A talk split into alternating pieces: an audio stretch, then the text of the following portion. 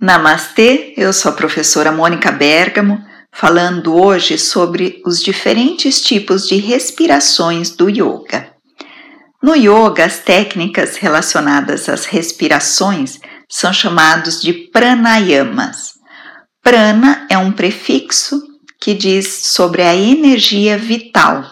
Prana, a energia que sustenta a vida. Yama é a ação, então, pranayama é a ação de movimentar essa energia dentro de nós. Existem dezenas de técnicas, cada uma delas com finalidades diferentes.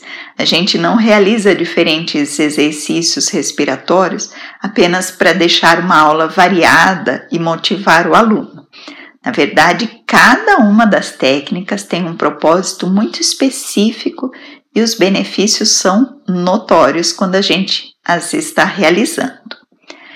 Bom, quando a gente fala então sobre aquietar o corpo e a mente através das respirações, isso nos conduz para o primeiro exercício respiratório que a gente ensina aos alunos, que é a respiração abdominal, ou talvez você já tenha ouvido falar sobre a respiração baixa.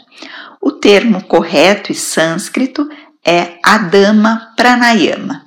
Mas todos os nomes eu vou mencionar aqui ao longo desse áudio apenas para quem quer aprofundar o conhecimento, mas não se preocupe com esses nomes. Então, a respiração abdominal, você pode fazer uma experiência para vivenciá-la, ela é muito simples. É a gente inspirar através das narinas e nesse movimento da inspiração, projetar o abdômen para fora. Depois, soltar o ar através das narinas também, retraindo suavemente o abdômen.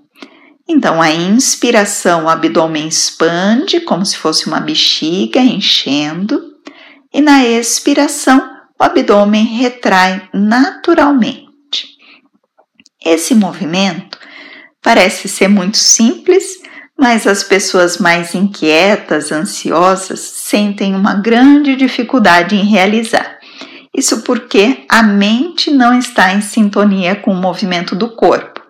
Pois, se você não tiver nenhum problema de saúde muito específico, vai ser natural você ter essa mobilidade de expandir e retrair a musculatura abdominal.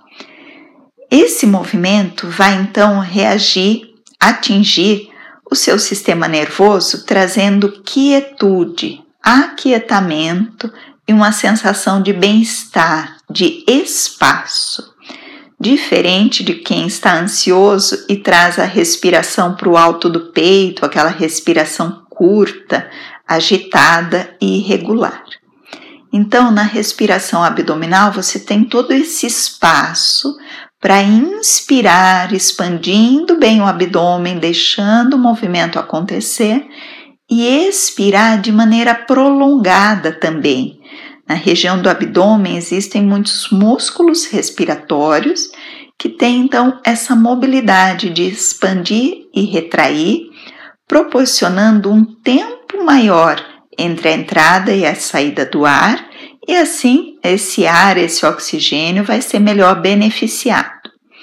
Embora no yoga o nosso foco não seja exatamente essa troca gasosa entre oxigênio e dióxido de carbono, mas sim o movimento da energia do prana que está acontecendo durante o exercício.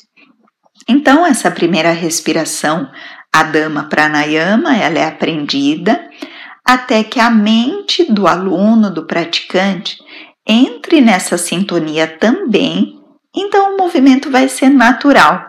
Eu tenho muitos relatos de alunos que tentam fazer essa respiração nas primeiras aulas e dizem que não conseguem. Na verdade, conseguem, o movimento está acontecendo, mas a mente ainda não compreendeu todo esse espaço, toda essa energia que está sendo dinamizada.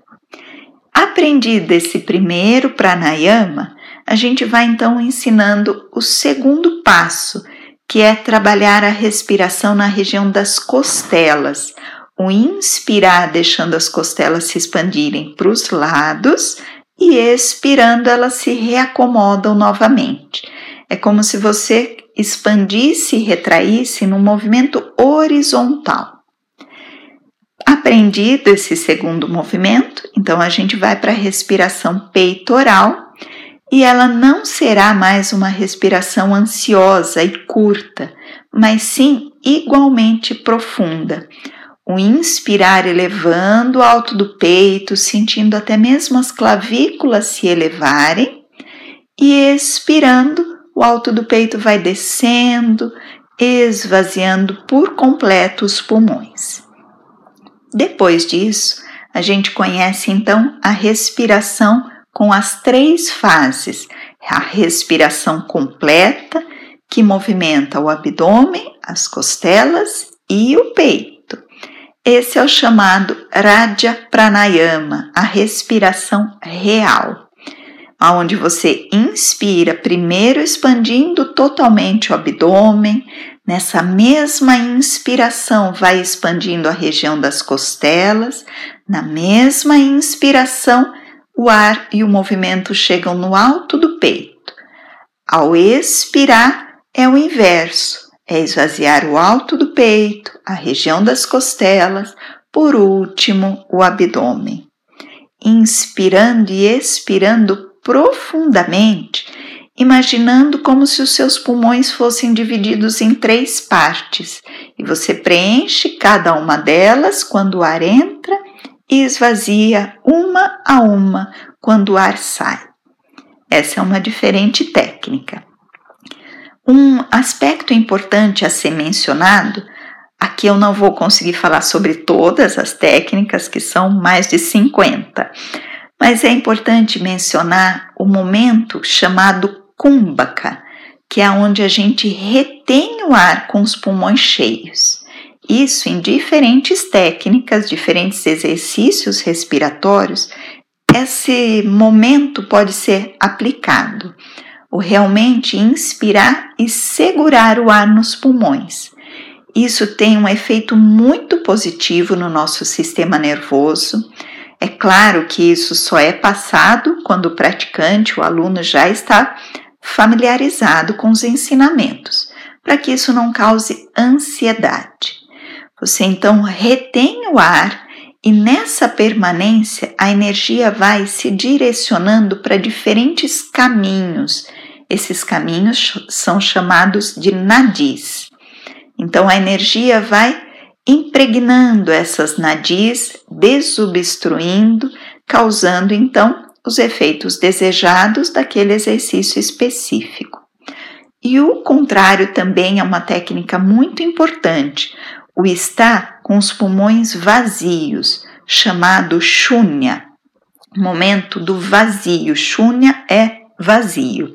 Então, quando a gente expira realmente o máximo de ar, tira todo o ar residual dos pulmões e mantém alguns segundos ou, dependendo do praticante, até minutos sem ar nos pulmões. Isso faz então uma limpeza energética. Essa limpeza é chamado apana, é a energia que a gente já utilizou e ela precisa então sair do nosso corpo, do nosso sistema energético. Então, o kumbhaka, retenção de ar com os pulmões cheios, e shunya, a retenção de ar com os pulmões vazios. Desculpe, a retenção sem ar. Uma última técnica que eu não vou deixar de mencionar, pois ela é muito importante e é acessível a qualquer praticante, seja iniciante ou mais avançado. Ela não tem contraindicações.